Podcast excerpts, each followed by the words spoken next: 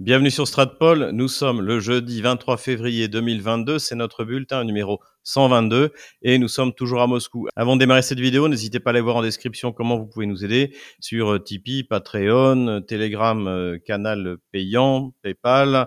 Vous procurez un VPN puisque nous avons un accord avec CyberGhost VPN et puis bien sûr se procurer Ukraine. Pourquoi la France s'est trompée et le livre noir de la gauche française qui est d'actualité sur les questions de guerre, de politique impérialiste de la gauche et de pédophilie. Là, on est en plein dedans en ce moment. Hein, la gauche française et la pédophilie. Et d'ailleurs, le thème de la pédophilie, eh bien, je vais revenir dessus dans cette vidéo. Mais avant tout, une petite information économique qui m'a paru intéressante, c'est que Emmanuel Macron, en visite à Rungis, a déclaré que, en fait, il ne croyait pas que l'économie russe s'en sorte aussi bien et que les statistiques qui euh, disaient le contraire, en fait, étaient de la propagande russe.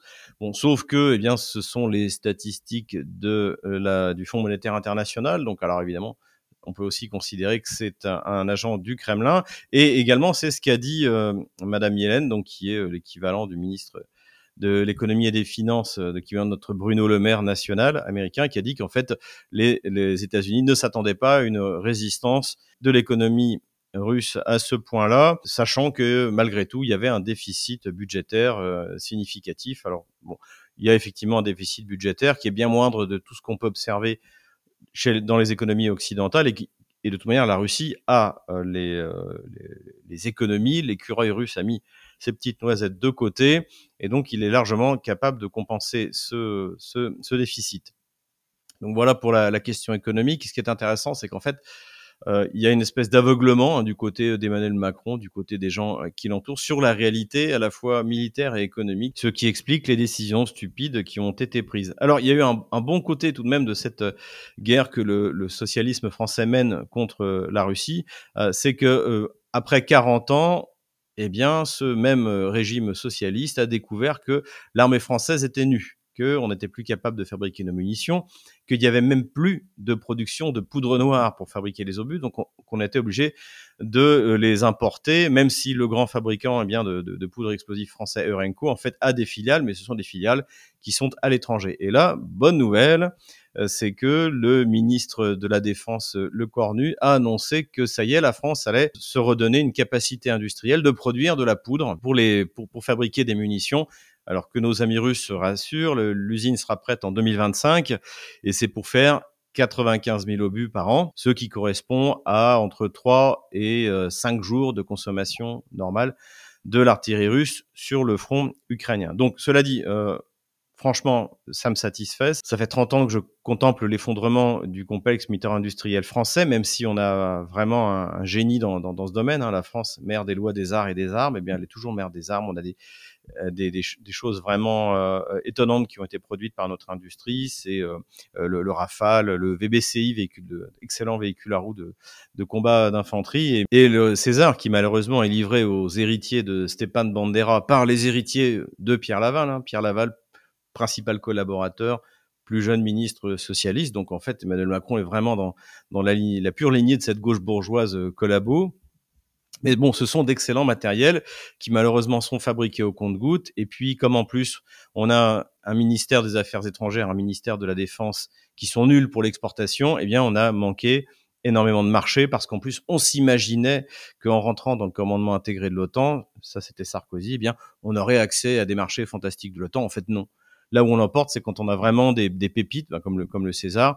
Mais sinon, euh, j'en ai déjà parlé dans d'autres vidéos. On aurait dû, on avait remporté euh, les appels d'offres précisément pour le véhicule de combat d'infanterie de, de, Nexter, le, le, VBCI, qui est une, un véritable bijou. Mais l'appel d'offres a été annulé deux fois par Washington, hein, euh, qui a imposé l'annulation à Ottawa euh, parce que bien parce qu'ils avaient perdu. Donc en fait, quand vous gagnez, ben, en fait vous perdez, c'est systématique. Et donc évidemment dans le domaine de l'armement, notre principal concurrent n'est pas la Russie, mais Washington. Et il y a aussi un autre problème qu'il faut garder en tête, c'est qu'il y a énormément de sous-ensembles qui dépendent des États-Unis. D'autant plus que suite aux trahisons successives euh, des régimes gauchistes qui défilent depuis 40 euh, ans, eh bien nous avons perdu la souveraineté dans le cadre des turbines, dans le cadre de des sous-ensembles nécessaires à l'aéronautique avec la société, la TECOR.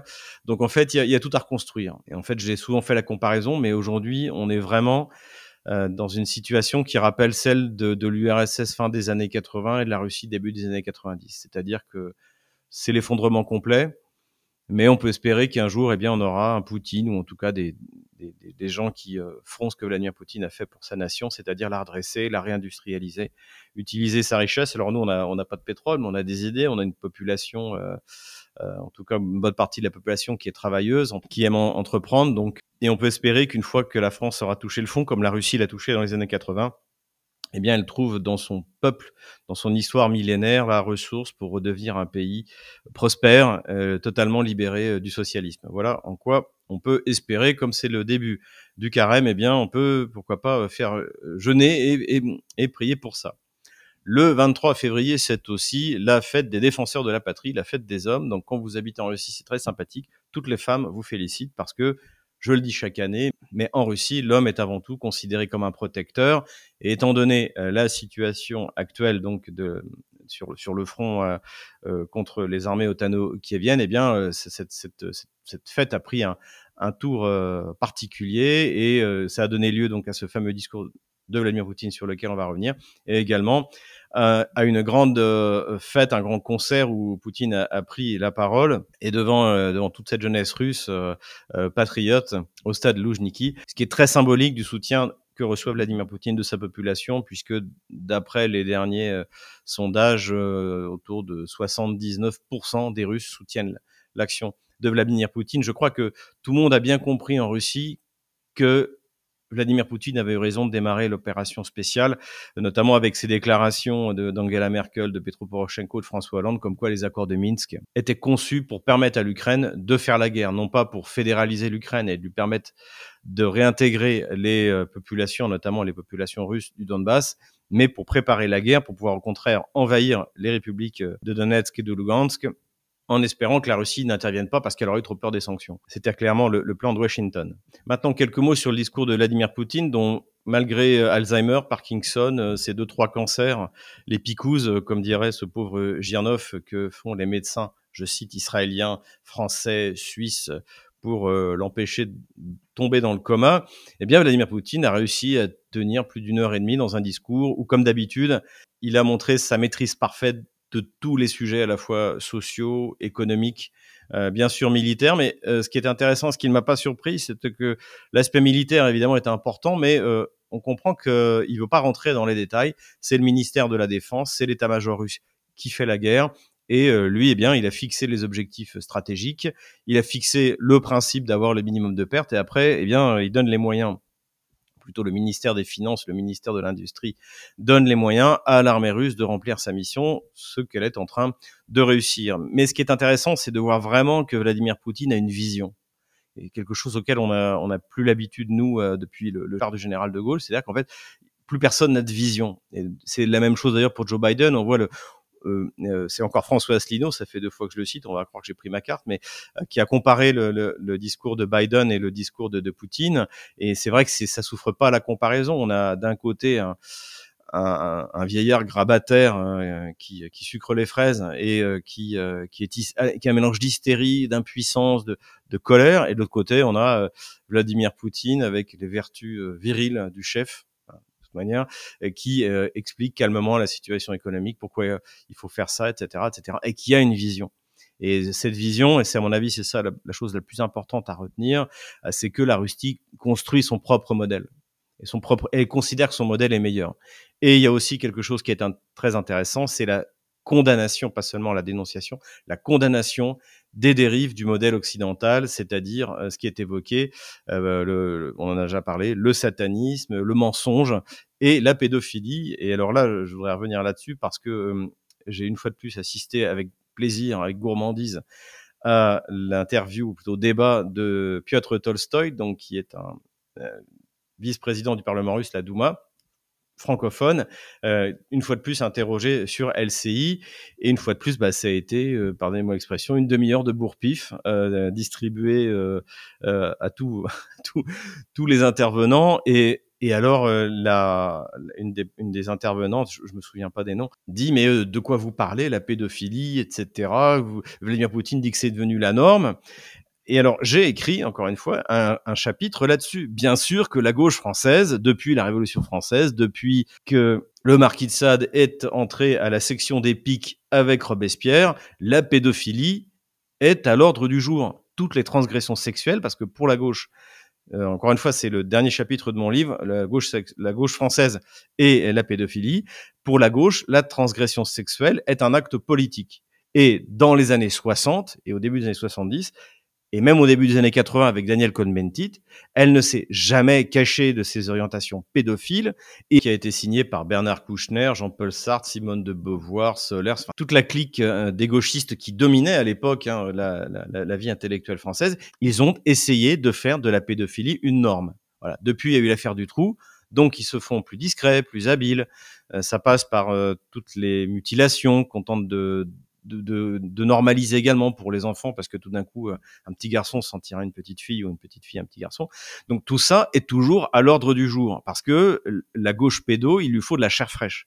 En outre, cette remarque de Vladimir Poutine vise directement aussi la famille Biden, avec les histoires autour de l'ordinateur portable de Hunter Biden. Donc tout ça, ce sont des tirs directs sur l'anti-civilisation occidentale, et Vladimir Poutine sait parfaitement ce qu'il dit, et en tout cas en ce qui concerne la France, qui est un sujet que j'ai étudié, encore une fois, dans ce livre, euh, c'est une évidence. Le mariage homosexuel, les, entre guillemets, cours de transsexualité dans les écoles ne sont qu'une étape vers la normalisation, au sens étymologique du terme, de la pédophilie. Je vous renvoie euh, au travail de, de Carl Zero. Enfin, en ce moment, les, choses commencent tout de même à sortir. Et il y a même encore une fois, une petite partie de la gauche euh, française qui essaye d'y résister, mais ceux-là, ils sont comme d'habitude ultra minoritaires. Et encore une fois, quand je parle de la gauche, je parle le plus souvent de la gauche française, donc je faut pas, j'essaie de pas faire de, généralité, et je nie pas que dans cette gauche-là, j'ai signé par exemple Georges Kuzmanovic, qui lui justement s'est fait dégager de la France insoumise euh, parce que euh, en fait il soutenait le, le, discours de Sarah Wagenknecht, qui est le chef de, de Die Linke, donc qui est un mouvement de gauche, je dirais authentique, populaire,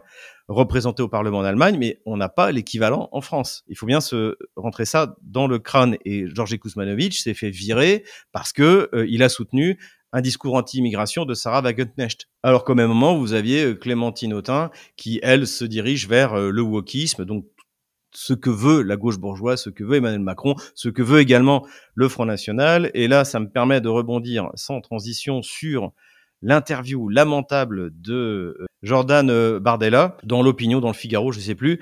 Euh, merci à ceux qui me l'ont envoyé, alors j'ai reçu de tous les côtés, qui reprend sur l'Ukraine mot à mot le discours macronien. Il y a deux mois, on avait l'avortement dans la Constitution en attendant la pédophilie, et maintenant, on a le fait qu'il est dans l'intérêt de la France de prendre fait et cause pour l'Ukraine. Alors, il n'explique pas pourquoi, hein, comme Emmanuel Macron, c'est pas où est l'intérêt de la France, du peuple français, son industrie, de d'entrer de, en, en, conflit avec la Russie, de, de, détruire littéralement nos réserves de munitions, nos réserves de matériel? Ça, il l'explique pas. Et donc, en fait, on a vraiment ce que, encore une fois, je décris dans mon livre sur la gauche française, c'est-à-dire qu'on a 50 nuances de gauche, avec au centre, comme le dit euh, très bien, j'ai vu passer un, un tweet de, de Youssef Indy euh, où il dit en fait on a on a en fait un, un bloc au centre hein, parce que partie de la gauche je rappelle l'extrême centre avec Emmanuel Macron et à sa gauche on a la France insoumise. Et à sa droite hein, mais on est toujours à droite de quelqu'un il y a le Front National donc parfaitement assimilé assimilable au, système. Et ce qui est dramatique c'est qu'en fait il n'y a aucune opposition parlementaire en France. C'est-à-dire que tous ceux qui tiennent un discours alternatif qu'on les aime ou qu'on les aime pas euh, François Asselineau, Florian Philippot, ils ne sont représentés nulle part. Donc tout le système est verrouillé. C'est vraiment le parti unique, c'est vraiment l'URSS euh, des, euh, des, années 80. Tout ça finira par, à mon avis, un effondrement. En tout cas, le, là, le, discours de Jordan Bardella est vraiment symptomatique de l'effondrement intellectuel, de cette absence complète de colonne vertébrale du Rassemblement national. Je dis Front National, tout quelle différence euh, ce qui compte, c'est ce qu'il y a à l'intérieur et, euh, et c'est pas bien joli.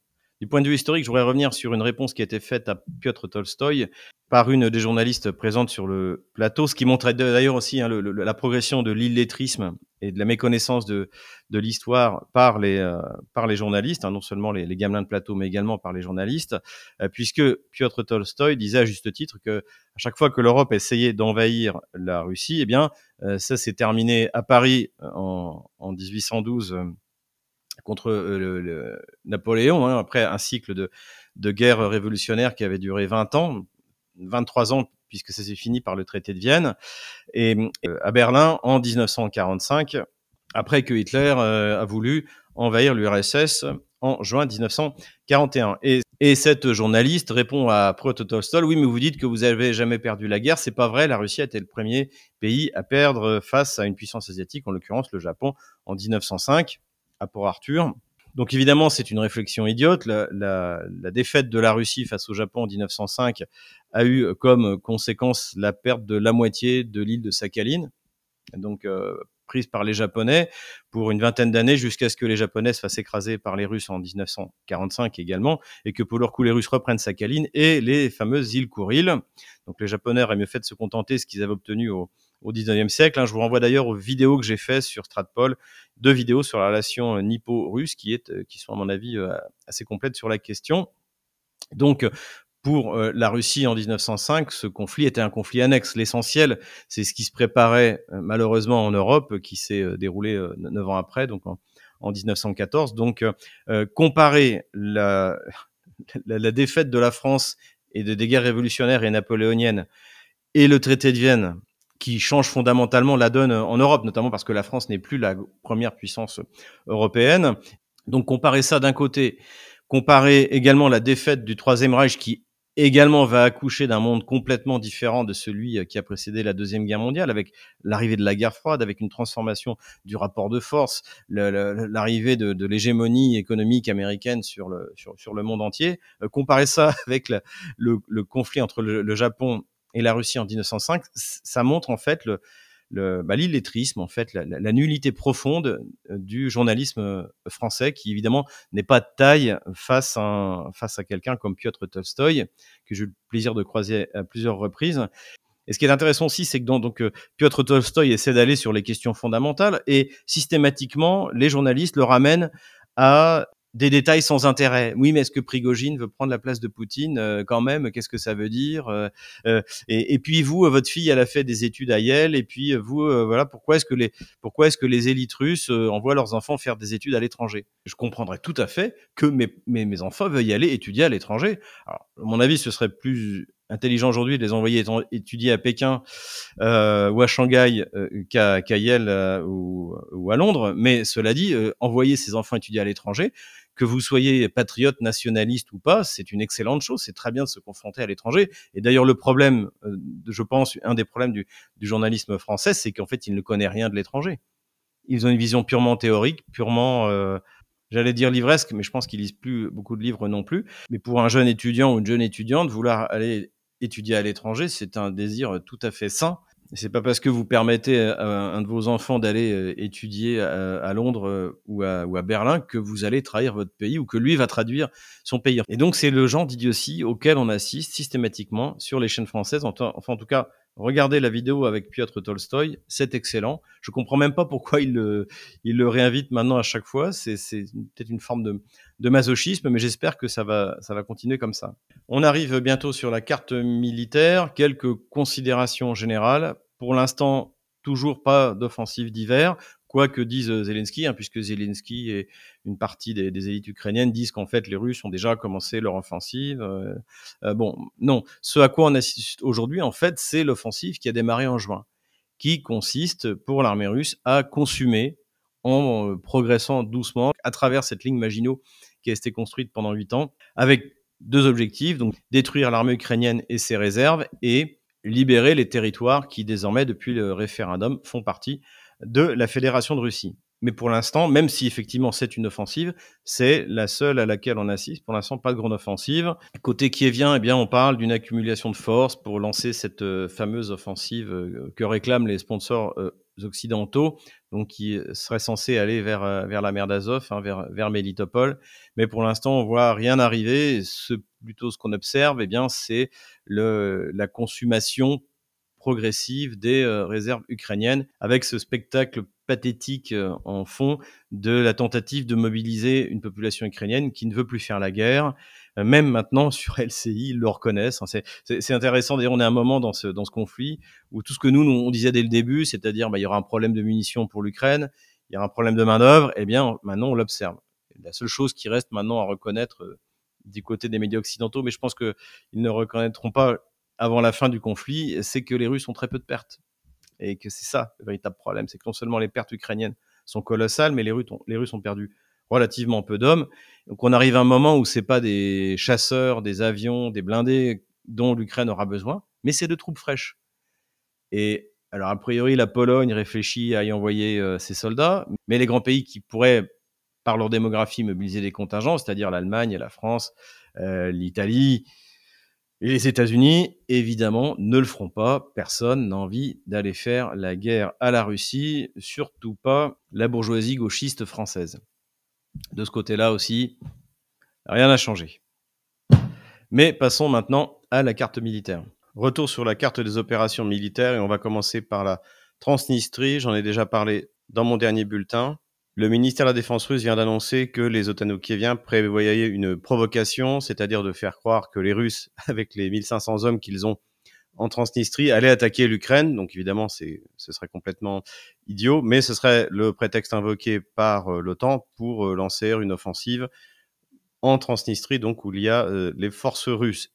Il s'agirait en priorité de s'emparer du dépôt de munitions de Kalbasna ici, donc euh, avec cette petite euh, punaise rouge. Donc c'est un dépôt qui existe, j'en ai déjà parlé depuis 1945, et c'est là que l'armée soviétique, donc qui s'est retirée d'Europe de l'Est, a laissé ses munitions. Il y avait à l'origine 40 000 tonnes de munitions, et maintenant il y en avoir à peu près la moitié. Cela dit, dans quel état est-ce que ça se trouve? Beaucoup de munitions ne sont plus transportables, ont, arrivé à, à leur date d'expiration. Donc ce serait pas forcément un cadeau, euh, le cadeau auquel rêve euh, l'armée ukrainienne. L'autre objectif des Otano-Kieviens, ça pourrait être évidemment de s'emparer de euh, militaires russes, il y en a 1500, et de bah, pour procéder à des échanges de prisonniers, et puis de donner une victoire même symbolique à l'armée otano-kievienne qui en ce moment en a bien besoin. Donc ça poserait évidemment un problème pour l'armée russe. Que faire de ces 1500 soldats Les évacuer par la Moldavie Les laisser se rendre en tout. Cependant, les conséquences seraient assez graves pour la Moldavie. Même si on l'a dit la dernière fois, le gouvernement à Chisinau est totalement sous contrôle de l'OTAN. Euh, malgré tout, euh, une offensive de l'armée otano-kievienne à l'intérieur de ses frontières officielles, eh bien, ce serait une atteinte à sa souveraineté. Et surtout, ça voudrait dire qu'à terme, lorsque les Russes arriveront dans la région d'Odessa, eh bien, ils ne s'y arrêteront pas et euh, s'empareront de la Transnistrie. Et évidemment, à Chisinau, on regrettera d'avoir autorisé cette provocation. Donc voilà, à suivre. Ça ne changera pas grand-chose du point de vue stratégique, ni je pense du point de vue euh, des munitions, parce que je pense que les Russes ont aussi euh, prévu euh, le coup. Mais voilà, à suivre donc dans cette région. Le reste se passe évidemment sur le front de l'Est. Dur combat autour d'Ougledar, où l'OTAN a envoyé des renforts. Les Russes également ont repris l'initiative et continuent à progresser lentement mais sûrement, le but étant d'encercler la ville d'Ougledar. Plus au nord d'Ougledar, bonne nouvelle, ça c'est pour les Russes qui se sont emparés de la localité fortifiée de Pabieda, donc leur permettrait également de, procéder à un encerclement plus large. Voilà où on en est à cet endroit-là. Les combats continuent sur ADFK, mais pas de progression significative. Là où ça a le plus progressé, eh bien, ce sont nos musiciens de Wagner, puisque donc depuis mon dernier bulletin, ils se sont emparés de Paraskovosk ici et jeudi de Verkhovka ici. Et d'après des sources ukrainiennes, ils avanceraient sur Yagodne ici. Ça veut dire qu'ils sont à un peu plus de 3 km de Kromovoe et donc qu'ils ont presque terminé le bouclage opératif d'Artemiovsk et que la fermeture du chaudron est désormais vraisemblablement une question de jour. Les combats continuent au nord également pour encercler Seversk. Donc, euh, au sud de Seversk, les musiciens poussent à cet endroit-là et c'est l'armée russe ici au nord vers Seversk qui veut franchir la rivière Jerevet, toujours dans le but de reprendre Krasny Liman et de pouvoir verrouiller l'encerclement de Slaviansk. Plus au nord, les Russes continuent à pousser dans la direction de Kupiansk et les Ukrainiens s'attendent à une offensive qui pourrait être d'est en ouest. Donc euh, là, on est dans la région de Kharkov, hein, il est à la frontière, est ici. Donc vers Kharkov ou du nord vers le sud en direction d'Izium. C'est ce qui inquiète aujourd'hui visiblement le plus l'état-major ukrainien. Voilà, j'enlève la ligne de front. Voilà où nous en sommes le 24 février 2023. Voilà, j'espère que cette vidéo vous a plu. N'hésitez pas à vous inscrire sur Telegram. On n'a toujours pas dépassé 70 000 abonnés. Euh, on progresse pas mal euh, sur Twitter, mais c'est pas assez. Vous pouvez aller également sur euh, VContact. N'hésitez pas à, nous aider à reprendre les vidéos. J'ai vu que beaucoup reprenaient les vidéos. Ils font même plus de vues que, que j'en fais sur, euh, sur Odyssey, donc ça c'est très bien. Monétiser, gagner de l'argent, récupérer aussi les vidéos du grand échiquier. Là aussi, on a, j'ai vu que ça commençait à tourner, ça fonctionnait très bien. C'est comme ça, c'est en décentralisant qu'on va vaincre la censure gauchiste du régime d'Emmanuel Macron. Voilà, je vous dis à bientôt pour le bulletin 123.